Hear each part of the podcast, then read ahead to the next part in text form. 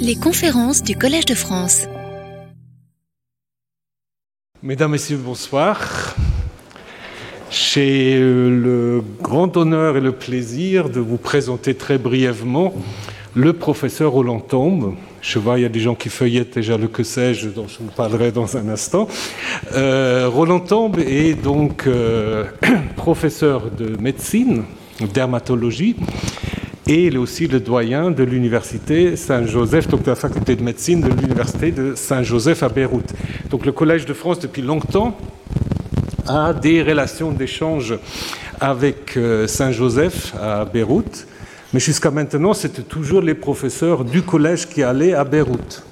Donc du coup, je m'étais dit, on peut aussi faire l'inverse, d'autant plus qu'on a une personnalité comme Roland Tombe qui a beaucoup de choses à dire.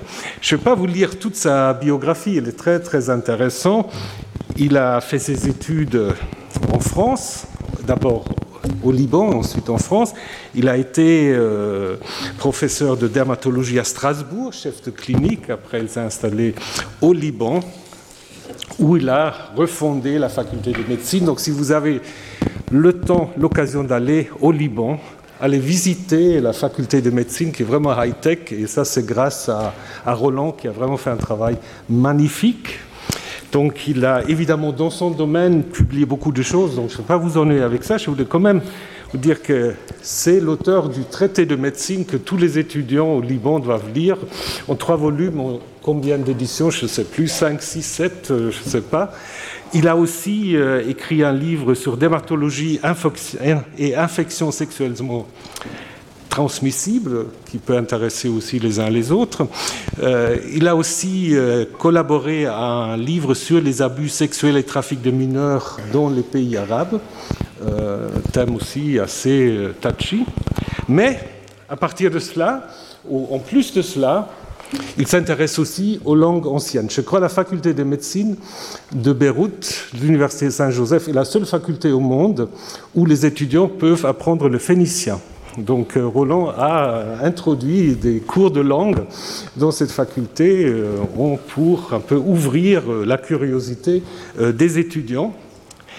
Il n'a pas seulement fait une thèse en médecine, il a aussi fait une thèse en philosophie à l'université d'Aix-Marseille. Auparavant, il s'est intéressé aux langues anciennes, donc il a étudié à l'Institut catholique ici à Paris, à la faculté de théologie de Strasbourg, mais aussi à la Sorbonne. En plus, il est aussi acteur, il a joué dans des films. Euh, euh, oui, oui, c'est. Allez voir sa page Wiki, vous apprenez beaucoup de choses. Donc, euh, il a joué des rôles dans des films de la cinéaste euh, franco-libanaise Daniel Arbid, dans les champs de bataille et Beyrouth Hotel. Donc, si vous ne savez pas quoi faire ce soir, vous allez sur Netflix regarder ça. Mais je l'ai invité à cause de ce que sais-je, en fait, qui reprend disons, qui condense sa thèse euh, en philosophie, qui était justement une histoire de la circoncision depuis les origines euh, jusqu'à aujourd'hui. Et c'est de là qu'il va nous parler aujourd'hui. Donc il va parler une bonne heure, et ensuite il est tout à fait d'accord de répondre à vos questions. Et éventuellement aussi de vous signer euh, les livres. Bon, très bien. Mais Roland, merci beaucoup d'être venu. C'est un vrai plaisir de t'avoir ici. Je suis très ému et je te donne la parole. Merci, merci.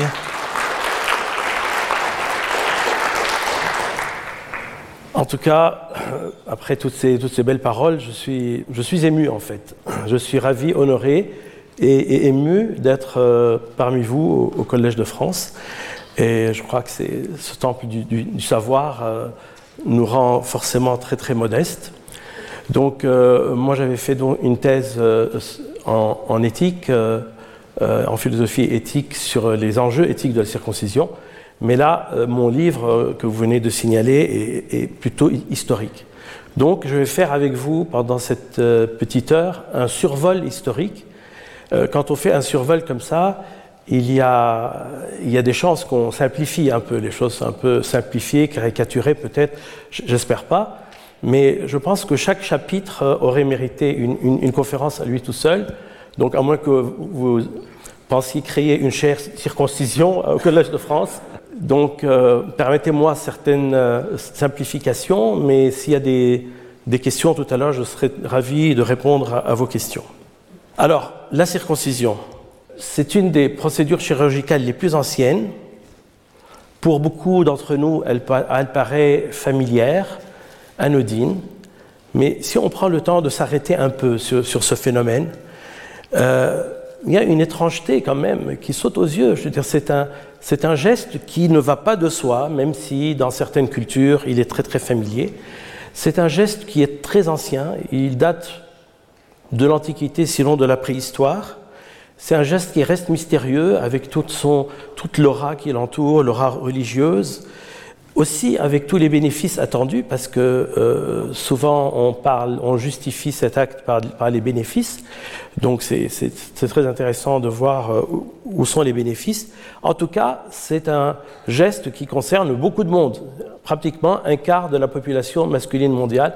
Donc on peut imaginer qu'il y a un milliard d'individus, alors que je vous parle, qui sont circoncis. Il n'y a pas de foyer originel de la circoncision, euh, on, en, dira un mot tout à l'heure. Euh, on sépare la circoncision en plusieurs catégories. Il y a la circoncision de routine, celle qui est faite euh, dans les sphères d'influence américaines. le nouveau-né, on, le circoncis, on ne se pose pas de questions, on le circoncis. Euh, il n'y a aucune justification d'ordre religieux ou philosophique. C'est un geste médical qu'on fait de façon systématique dans certaines sociétés. Il y a la, bien sûr la circoncision religieuse qui est extrêmement répandue, qui est euh, strictement au huitième jour euh, dans les communautés juives et qui se pratique à des âges différents dans les communautés musulmanes. Enfin, il y a une circoncision dont on ne parle pas beaucoup, qui est la circoncision rituelle, qu'on retrouve en Afrique, euh, en, Australie, euh, dans d'autres îles d'Océanie, et qui constitue vraiment un rite de passage, un rite de passage entre du, statut d'enfant au statut d'adulte. Il y a d'autres circoncisions dans lesquelles, dont je ne vais pas parler, qui sont la circoncision médicale, la postectomie en jargon médical, qui se fait pour des raisons strictement médicales. On l'a fait de, moins en moins parce qu'il y a des médicaments qui peuvent résoudre certains problèmes. il y a aussi la circoncision d'ordre cosmétique. Moi, en tant que dermatologue, j'ai parfois des patients qui viennent me dire ben, Je veux me faire circoncire. Je dis Pourquoi? Ils me disent Parce que dans les films porno, les gens sont circoncis. Je pense que c'est que c'est peut-être mieux. Donc euh, voilà, c'est d'ordre cosmétique et pas du tout euh, euh, philosophique. Souvent, on parle, on oppose la circoncision masculine à l'excision féminine. Il faut dire que en anglais, c'est le même mot, male circumcision et female circumcision. En français, on a séparé les genres. Il y a l'excision chez les filles, la circoncision chez les garçons, et chez les non-binaires, on n'a pas trouvé encore de nom. Mais est-ce que cette mutilation génitale féminine, parce que ça c'est l'OMS qui le dit, est-ce que c'est autre chose que la circoncision? Est-ce que c'est de même nature? Est-ce que c'est l'intensité qui diffère ou c'est la nature qui diffère? Il est vrai qu'il y a toutes sortes d'excisions chez les femmes.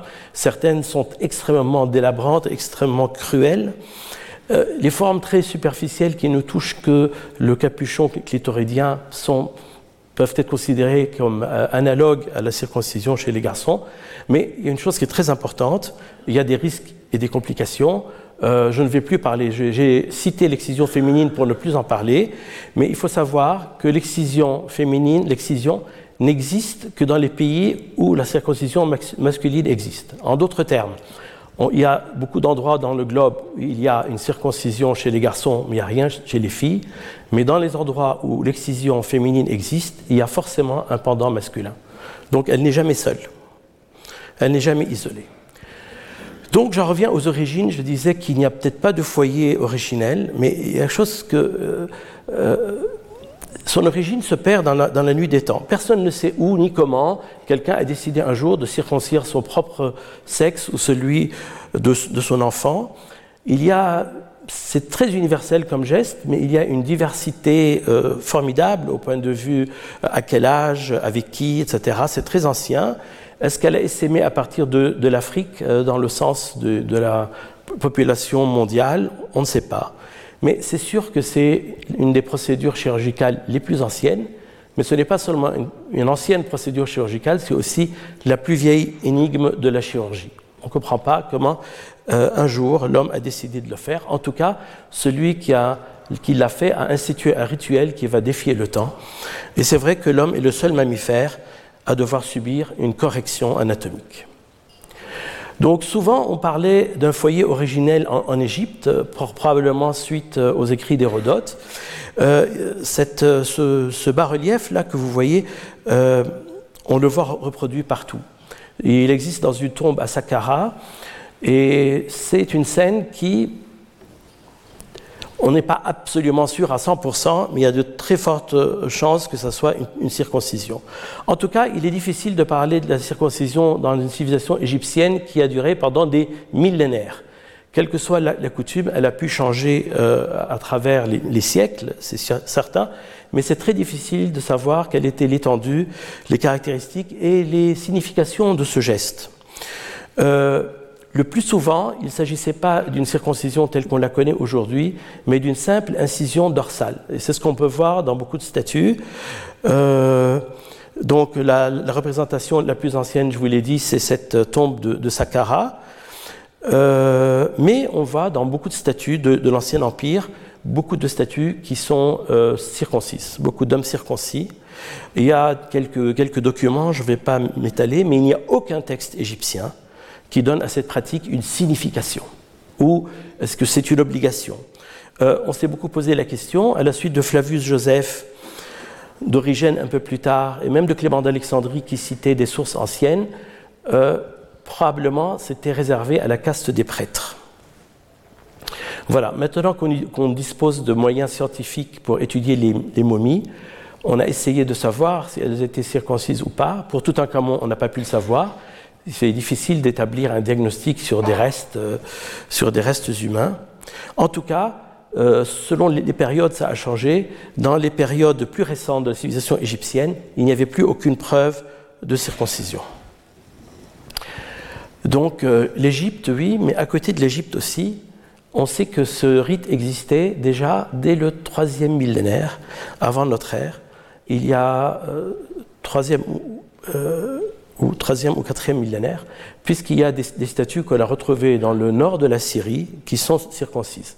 Quelle était l'étendue de la circoncision dans l'Orient ancien, on ne le sait pas, mais comme dit le bibliste Roland de Vaux, la circoncision ne distinguait pas les Israélites de leurs voisins, mais elle prit chez eux une signification, un sens religieux très particulier. En fait, on oppose de façon très artificielle les Israélites aux autres Cananéens, euh, je pense que c'est une opposition qui a d'autres raisons.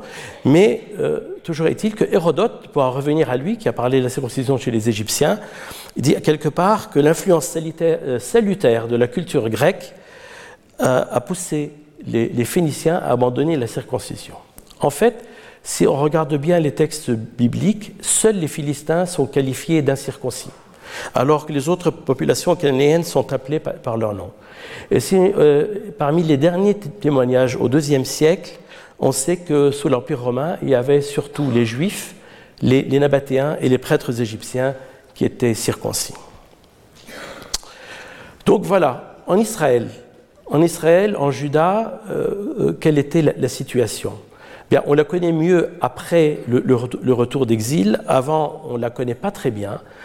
Mais il y a un épisode dans la Bible qui est un peu curieux qui nous fait réfléchir, c'est l'attaque nocturne de, de, Moïse par Dieu. En fait, je ne résiste pas à l'envie de vous le lire. Alors qu'en route Moïse avait fait hâte pour la nuit, euh, Dieu le rencontra et voulut le faire mourir. On ne sait pas pourquoi. Euh, Sipora, sa femme, prit alors un silex, coupa le prépuce de son fils et en toucha le sexe de Moïse en disant Vrai, tu es pour moi un époux de sang et il y avait le lesra. Elle avait dit époux de sang à cause de la circoncision. Donc c'est un épisode très très obscur. Certainement le professeur Remer en dirait 100 euh, fois, plus que moi. Mais cette expression époux de sang, hatan damim, est peut-être en relation avec l'origine prénuptiale de cette circoncision.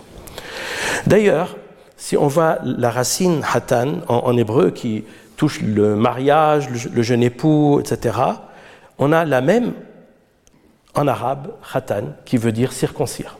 Donc ce rite euh, qui était prénuptial est devenu néonatal. Il se fonde bien sûr sur la promesse de Dieu à Abraham et devient une opération néonatale du huitième jour. Elle est associée dorénavant à la naissance et non plus au mariage. Elle, va acquérir une autre valeur, et c'est une valeur transcendantale puisque c'est le signe de l'alliance brite, et elle marque l'agrégation, l'entrée dans une, communauté, dans la communauté israélite, et probablement ce geste a pris beaucoup plus d'importance pendant et après l'exil.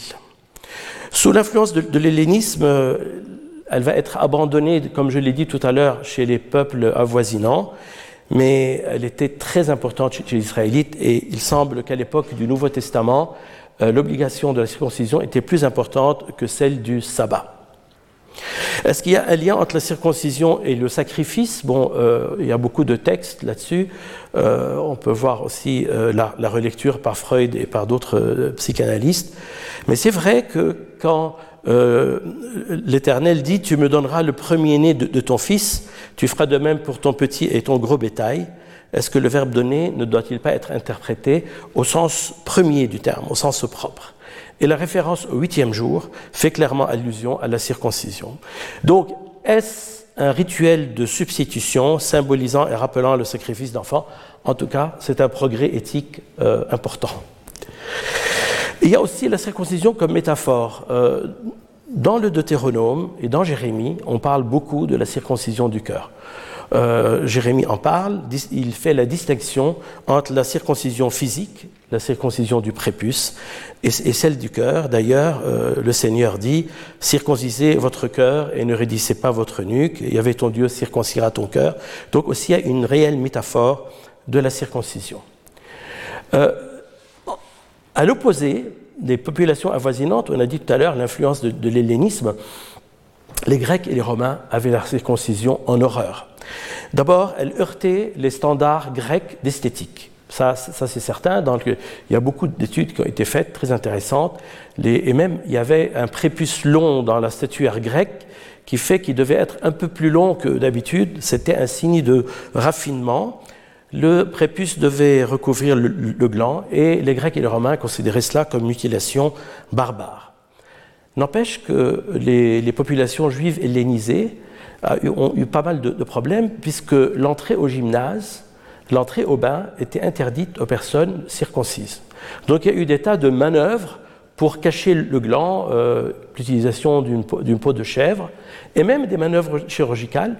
Des manœuvres chirurgicales, à l'époque, la circoncision n'était pas aussi radicale, et, Cels, le grand euh, euh, chirurgien et médecin romain, a décrit dans, un livre les opérations de décirconcision, c'est-à-dire qu'ils mettaient des poids sur le prépuce restant et ils, essayaient de faire repousser le prépuce pour cacher le, gland.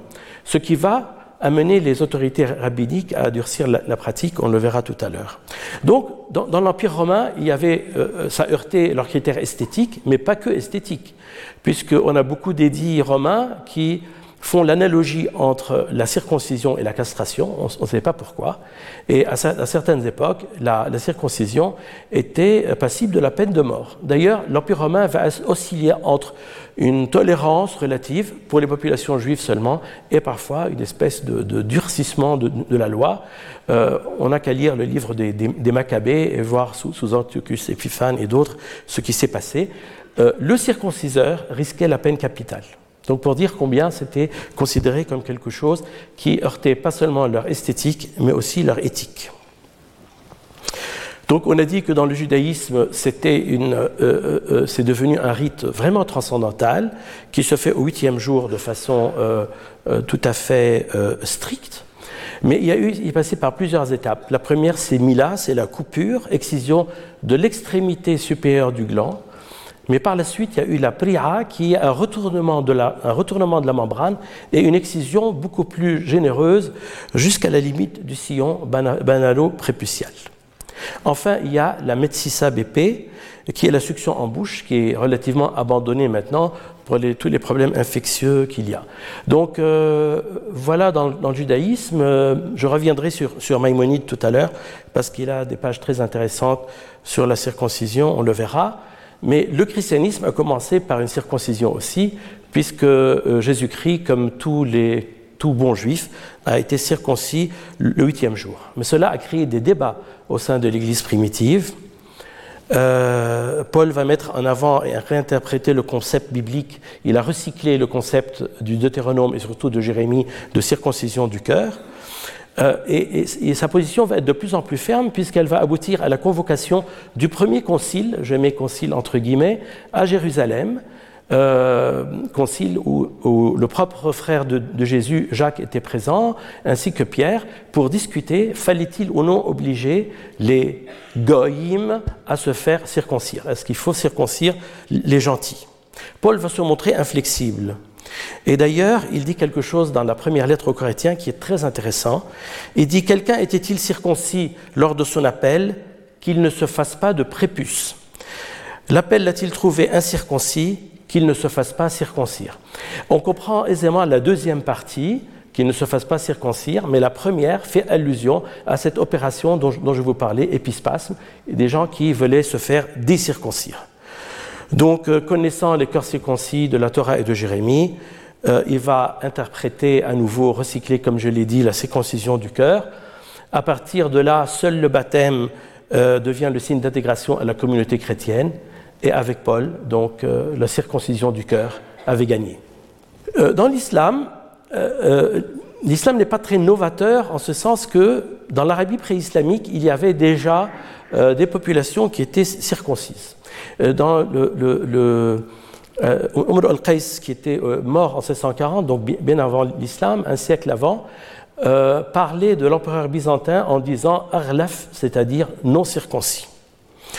Euh, la circoncision n'est nulle part mentionnée dans le Coran. Il n'y a pas de trace de circoncision dans le Coran, aucune trace. On s'est demandé si le prophète Mohammed était circoncis. D'après certains siras, il aurait été circoncis par les anges, parce qu'il n'y a pas de trace de sa circoncision. Et bien sûr, la circoncision ne fait pas partie des cinq piliers de l'islam. Donc je disais, aucune trace dans le Coran, mais une place importante dans, dans les hadiths.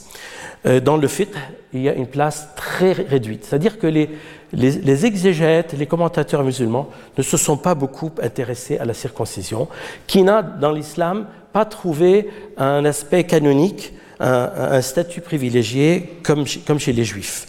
Euh, bon, bien sûr, euh, elle est exigée pour le pèlerinage à la Mecque, mais euh, encore une fois, elle n'a pas une place prépondérante dans, dans l'islam. comment ça se passe actuellement? Au, au Maghreb, c'est toujours courant entre 3 et 5 ans. Parfois, c'est une véritable fête, c'est une véritable fête, un mime du, mariage. En Turquie, je montrerai des photos, c'est vers l'âge de 7 ans, mais on a tendance à le faire euh, un, peu, un, peu, plus tôt maintenant. Euh, à Java, entre 10 et 15 ans, mais euh, je vous montrerai des, cas du, le cas du Liban tout à l'heure. Mais au Maghreb, la, la circoncision est une pratique obligatoire qui ne souffre aucune exception. La, cérémonie, la fête, est exactement comme une fête de, mariage. Et comme disait un penseur tunisien, ni les libertains, ni les communistes, ni les athées ne vont déroger à la règle. Euh, en arabe, on utilise euh, deux racines pour parler de circoncision. En arabe dialectal, surtout, on parle de tahara, ou purification. La racine tahéré se rapporte à la pureté, qu'elle soit physique ou morale l'acte de circoncire, at-tathir, peut signifier euh, tout simplement désinfection, purification. Mais en arabe classique, on a un autre terme qui désigne la, circoncision, qu'elle soit masculine ou féminine, c'est le même mot, khitan, et on voit la même racine, khatana, la même racine que hatan, et d'ailleurs en arabe, c'est la même racine qui parle de mariage, qui parle d'époux et de circoncision. C'est la même racine pour parler de tout ça. Donc euh, le côté prénuptial, à mon avis, a joué un rôle important euh, avant euh, que, les, que, les, religions n'aient codifié les choses. Donc dans l'islam, la circoncision, je reprends Bouhdibas, ce qu'il disait, est plus une pratique des musulmans qu'une pratique de l'islam. Sur la photo, vous voyez de jeunes Turcs qui sont habillés en princes, et ça existe toujours, euh, la veille de leur, circoncision, ils s'habillent en prince et déambulent en ville pour qu'on leur donne des bonbons. Donc l'islam allait euh, étendre la, circoncision euh, en, Afrique où elle existait déjà, en Asie, dans une moindre mesure dans l'Europe. Et bien sûr, les gens se contemplaient pour le pour, euh, pour les Européens, c'était toujours une histoire de juifs ou une histoire de, turcs. Euh, ils trouvaient ça euh, comme un geste barbare. Pourtant, il y a un grand paradoxe. Un grand paradoxe, puisque chez, les chrétiens, il n'y a plus de circoncision, mais le prépuce, du Christ va être révéré. Ça sera une relique vénérée. Il n'y a pas moins de 12 basiliques qui avaient un prépuce du, Christ. Et c'était vraiment soumis à la vénération des, fidèles. C'est tombé en désuétude. Mais une autre chose qui n'est pas tombée en désuétude, c'est le 1er janvier, c'est la fête de la circoncision du Christ, c'est exactement le huitième jour. Ça, c'est le premier paradoxe, mais il y a un autre paradoxe encore. Autant la circoncision de Jésus a été peinte, dessinée, vous voyez, euh, sur ce euh, Quattrocento, la, la, Renaissance, on a des tas de magnifiques tableaux sur la circoncision de Jésus, mais autant quand, on, le, montre, Jésus, euh, Jésus bébé avec sa mère, la Madone, eh bien, il n'est jamais circoncis. Jamais. Donc, il est toujours intact, pour utiliser le terme. Euh, donc, le petit Jésus, bébé, n'est jamais montré circoncis. Et d'ailleurs, on voit bien l'archétype aussi du, roi juif David, le David de, Michel-Ange. Il n'est évidemment pas circoncis parce que c'était contraire au canon esthétique de l'époque.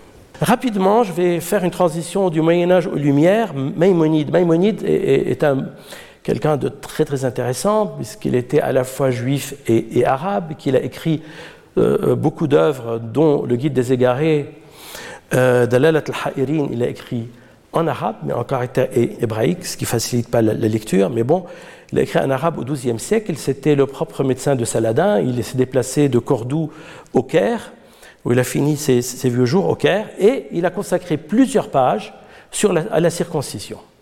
Et il a pris le contre-pied des, rabbins. Les rabbins disaient que la circoncision est une complétude physique, une plénitude physique. Lui disait non, la circoncision n'a rien à voir avec le physique, c'est une plénitude morale. il disait même, le but de la circoncision, c'est d'affaiblir l'organe sexuel afin d'en restreindre l'action et de le laisser au repos le plus possible. Donc selon cet argument, la circoncision va favoriser, diminuer la luxure et, le désir sexuel et favoriser la spiritualité. Et d'ailleurs, il dit à un moment aussi, il reconnaît que non seulement l'opération est, douloureuse, mais il dit c'est le véritable but de cette opération.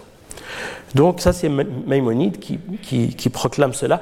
Un de, ses, disciples français, d'ailleurs, euh, Isaac Ben va aller encore plus loin il trouve que non seulement la, circoncision est faite pour brider la sexualité de l'homme, mais il va même plus loin en disant c'est bon pour brider la sexualité de la femme aussi, puisque euh, l'homme devient circoncis, devient moins, désirable. Je ne sais pas comment ils, ont, ils sont arrivés à ces, conclusions, mais toujours est-il que c'est écrit et écrit de façon euh, très très complète et très explicite. Je ne reste pas à l'envie aussi de signaler aussi à cette, un peu plus tard euh, euh, euh, Martin Luther va aussi parler de, circoncision. Ah, après avoir été très bienveillant envers les Juifs, vers la fin de sa vie, il change d'avis et il dit des choses, qui difficiles à lire, qui vont créer un véritable malaise à notre époque. Il dit les Juifs détestent toute l'humanité uniquement parce qu'ils ne sont pas circoncis, parce que les autres ne sont pas circoncis. Ils dédaignent, méprisent et maudissent nos prépuces enfin, comme une affreuse déformation qui nous empêche de dire le peuple de Dieu, etc. Donc vous voyez, il y a une espèce de... Euh, le juif et le non-juif, le musulman et le non-musulman se regardent et, s'ignorent. Euh, mais euh, les questions vont commencer à se poser, même dans la communauté juive, après l'émancipation des juifs en France dans le siège de la Révolution, et des juifs progressistes qui disent, bon, après tout, dans la Bible, il y a des choses qu'on ne fait plus. On ne sacrifie plus au temple, euh, il n'y a plus de sacrifices animaux. Pourquoi doit-on garder la circoncision?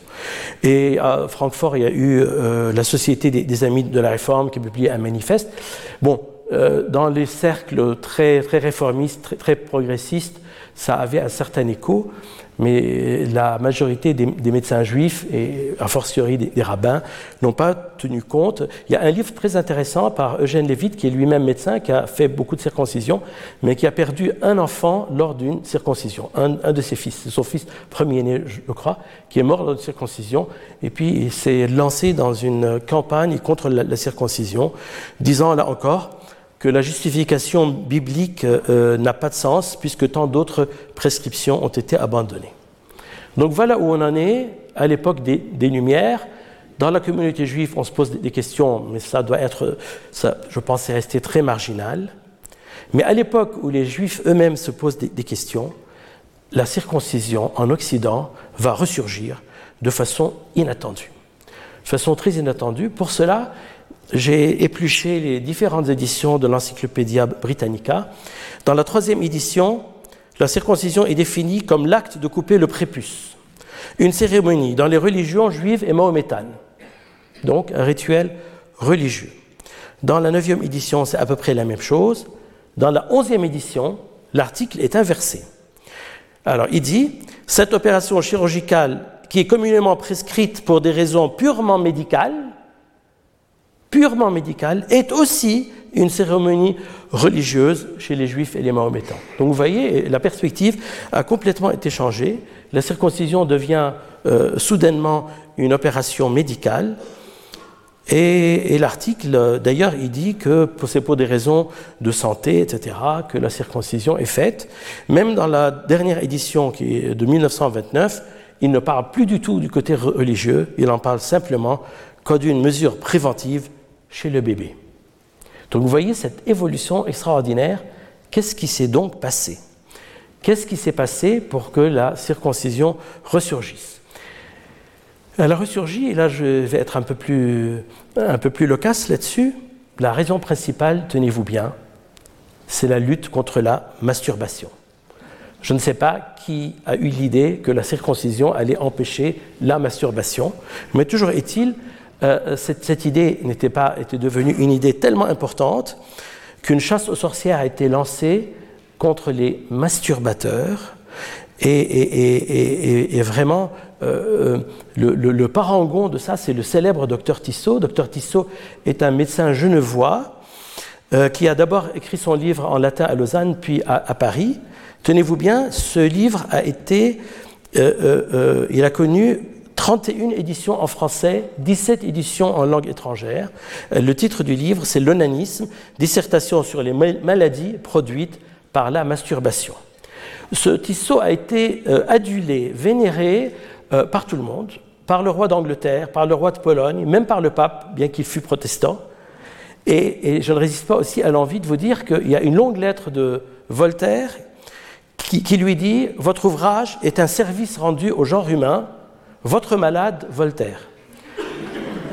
Et un autre, Rousseau, Rousseau, qui lui dit Vous m'avez guéri d'une fâcheuse habitude, je suis à vos pieds. Donc, euh, vraiment, euh, là, Tissot va faire école, c'est évident. Son, ouvrage devient un ouvrage, un best-seller euh, avant, la lettre de l'époque. Euh, cet ouvrage, et, seulement, il a eu, pour une fois, un, ouvrage dit médical avait aussi un retentissement dans le grand, public. Je, vais vous dire quelques, quelques petites choses. Euh, qu'est-ce que va faire la masturbation? Affaiblissement des facultés intellectuelles perte de mémoire, perte de mémoire, affaiblissement de la vue, de l'ouïe, arrêt de la croissance, toux, fièvre, consomption, douleurs variables, boutons, pustules, démangeaisons continuelles, excroissance, dysurie, tumeur des testicules, tumeur de la verge, tumeur de la vessie, on rigole, on va les, les et troubles intestinaux, dysurie, euh, euh, perte de, de l'érection et priapisme. Je sais pas, c'est les deux. Bon, ce livre va avoir un retentissement extraordinaire, vague répressive en Europe et bientôt aux États-Unis aussi. Il y a eu des tas de techniques, il y a des catalogues au XIXe siècle d'appareillages spéciaux pour empêcher euh, les garçons et les filles de, se masturber, des instructions de, l'éducation nationale, on appelait ça l'instruction publique, qui dans dans tous les dortoirs, la lumière devait être allumée toute la nuit, et dans certains dortoirs, on a mis des cloisons qui séparait la partie supérieure du corps de la partie inférieure. Donc, deux théories médicales vont avoir euh, le vent en poupe, celle de la folie masturbatoire. Donc cette masturbation euh, qui fait une folie, c'est une maladie mentale, mais aussi des maladies physiques. Et une autre théorie médicale qui va avoir beaucoup de succès, qui s'appelle le réflexe neurosis, qui dit ceci, le malfonctionnement de n'importe quelle partie du corps pouvait agir réflexivement pour endommager une autre partie du corps. Donc pensez, toute euh, action sur le prépuce va faire une réaction dans une autre partie du corps.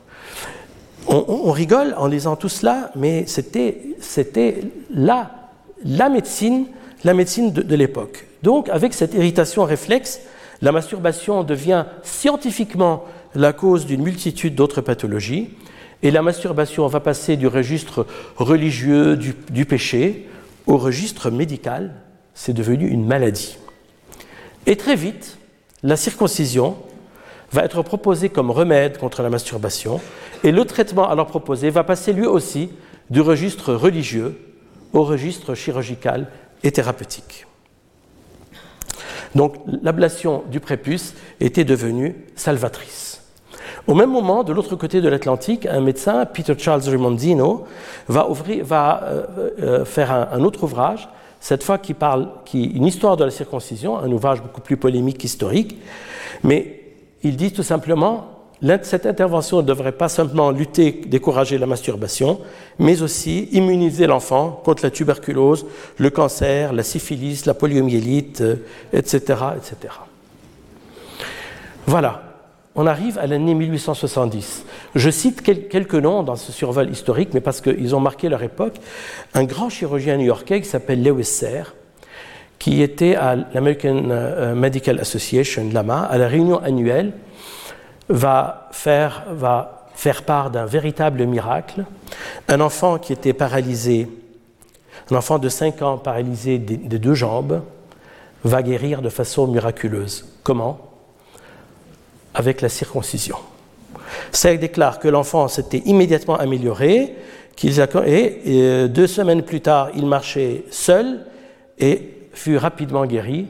Tout le monde a crié au, miracle et, et va multiplier les, exemples de ce genre.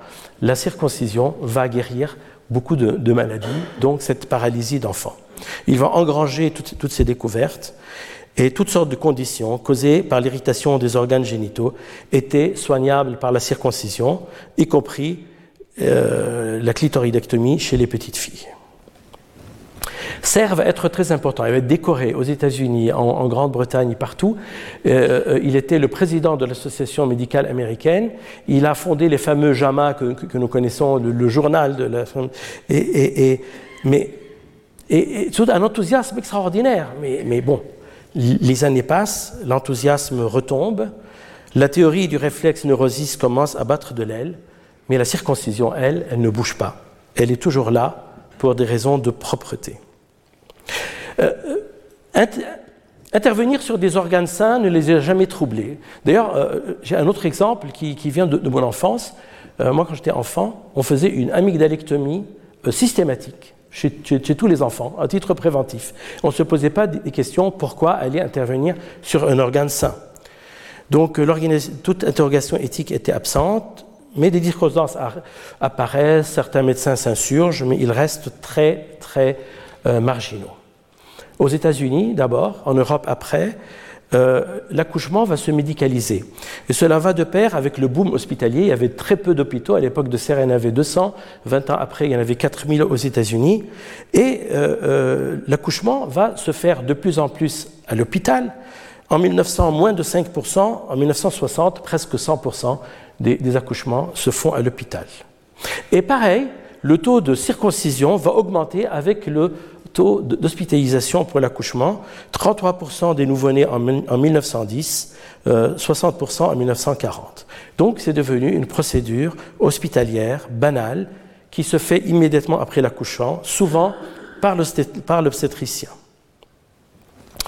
Ce boom hospitalier, ce boom chirurgical va aller de pair aussi avec un boom pédiatrique. Et là, certaines théories pédiatriques vont avoir le vent en poupe. D'abord, pour prévenir les, maladies, notamment gastro-intestinales, le lait de mer est, interdit. Il faut prendre les formula milk, c'est-à-dire les laits maternisés. On a, empêché les mères d'allaiter pour, pour utiliser du lait maternisé et enlever les, prépuces de tous les garçons nouveau-nés. C'était une, prévention. Donc, et, j'ai lu ça quelque part, euh, la circoncision n'est pas plus une opération qu'un vaccin. Euh, cette même phrase va être prononcée par des gens de l'OMS dans les années 2000 en parlant de la circoncision dans les pays d'Afrique subsaharienne. Ils disaient c'est une sorte de vaccin, avant de se rétracter après, parce que euh, ce n'est pas le vaccin qu'on pense, mais comme quoi le mot est souvent utilisé. Et puisque toutes ces, toutes ces naissances se faisaient en milieu hospitalier, il n'y avait pas de sage-femme, donc parce que si ça se fait à la maison, il y a une sage-femme. Donc naître à l'hôpital, c'est être circoncis, et c'était à une certaine époque une distinction de classe. Celui qui était circoncis, c'était celui qui, avait les moyens de naître à l'hôpital. Mais voilà, mais les choses évoluent, euh, heureusement d'ailleurs. Et on s'est rendu compte après que couper une partie euh, euh, du prépuce n'empêchait vraiment pas la masturbation. Et même le réflexe neurosis, beaucoup adhéraient encore, mais, peu. À peu près devant 1920, il n'y avait plus grand monde pour euh, épouser les thèses extravagantes que je vous ai citées tout, à l'heure. Mais la circoncision continuait. La grande phobie de l'époque, c'était quoi? C'était le cancer. Et on s'est demandé si, je ne vais pas entrer dans, les détails parce que c'est très intéressant, il y a des comparaisons qui sont très mal faites entre des populations juives et, non juives, mais le cancer de la prostate, on y tenait des articles de Cancer, de Lancet, du JAMA. Le cancer de la prostate est prévenu par la circoncision. Le, cancer du, pénis, pardon. Après, c'est le cancer de la prostate qui va suivre le même chemin. Après, ça sera le cancer du col de l'utérus chez la femme. Donc, la grande phobie de l'époque, c'était le cancer. Eh bien, pourquoi pas Si on a quelque chose qui puisse prévenir le cancer. Après la Seconde Guerre mondiale, c'était les, maladies sexuellement transmissibles, les, IST comme on dit maintenant, et pourquoi pas aussi avec des, populations qui étaient avec des biais de, recrutement et de comparaison, on s'est dit que ça pouvait prévenir euh, la syphilis, la, gonorrhée, etc., etc. On ne se rendait pas compte, par exemple, qu'aux États-Unis, on était beaucoup plus circoncis, le taux de gonorrhée était de 150 sur 100 000 habitants, alors qu'en Suède, il était de 3 où personne n'était circoncis. Mais on a aussi trouvé d'autres maladies, comme l'infection des voies urinaires. Il y a eu un, apôtre de la circoncision pour les voies urinaires chez les enfants, mais progressivement, ça a été abandonné. Donc vous voyez, euh, euh, en, médecine, il y a des engouements, il y a des vagues. Euh, la pandémie du, Covid doit nous rendre absolument modestes parce qu'on a, on a tous proféré beaucoup de bêtises. donc parfois on ne sait pas. on est armé par son, par son idéologie plus que par le goût de la science. On s'est posé la question en 1985 et si le sida euh, pouvait être euh, prévenue euh, par la circoncision si elle pouvait protéger du sida.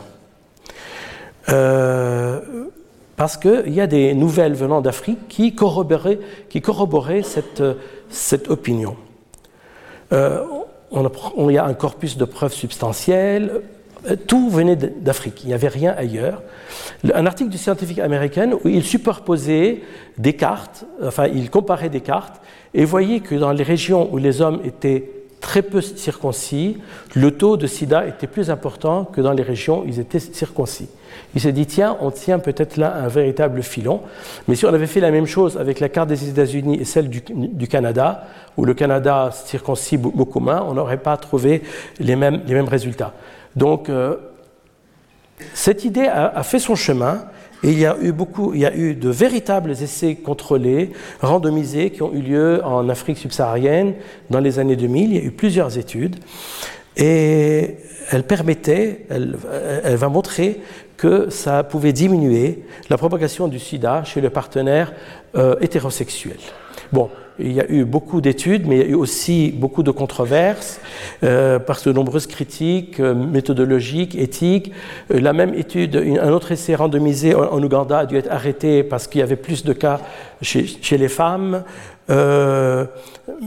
toujours est-il que les agences onusiennes se sont dit tiens, on trouve un filon, et c'est là que certains ont parlé imprudemment de, de vaccins avant de se raviser et dire que la véritable prévention, c'est le port du préservatif.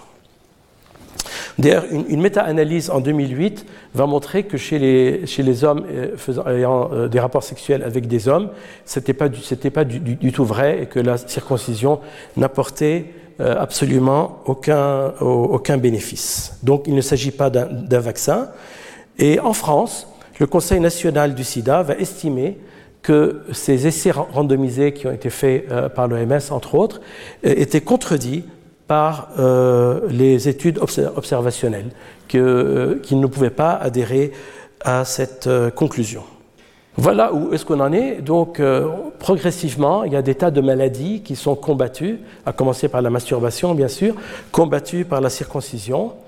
Mais petit à petit, le vent tourne.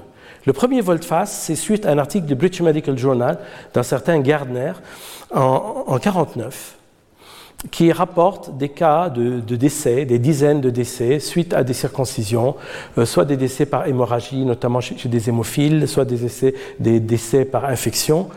Et à, la suite de cet article, le National Health Service euh, en Grande-Bretagne va ôter euh, cette, procédure de la liste des, procédures agréées. Et le taux de, de, circoncision qui était supérieur à 50% va tomber à moins de 1% en Grande-Bretagne. Aux USA, ça a été beaucoup plus difficile, beaucoup de controverses. L'American Academy of Pediatrics en 1971 va dire qu'il n'y a pas d'indication médicale valable pour la circoncision néonatale. Elle va être contredite par d'autres résolutions de la même académie. Euh, on a eu des rapports en 75, en 89, en 99. Et il y avait un certain désarroi dans la population euh, euh, des, pédiatres américains. Plusieurs volte-face dans les deux sens. L'American Medical Association aussi estime que euh, ça n'apporte rien. Pareil au Canada, pareil en, Australie, où ils ajoutent certaines réserves éthiques. Et là, c'est intéressant, je ne sais pas si dans la salle les gens connaissent, il y avait un célèbre pédiatre américain qui faisait la, pluie et le beau temps, surtout dans le grand, public, parce que son, son livre s'est vendu à plus de 30 millions d'exemplaires, qui s'appelait Benjamin Spock. Et Benjamin Spock était un grand apôtre de la circoncision néonatale. Euh, à la fin de sa vie, il dit Je suis contre la circoncision de routine. Si j'avais un bébé garçon maintenant, je ne voudrais certainement pas qu'il soit circoncis. Et si les parents me posent la question, je leur dirai Laissez-le tranquille.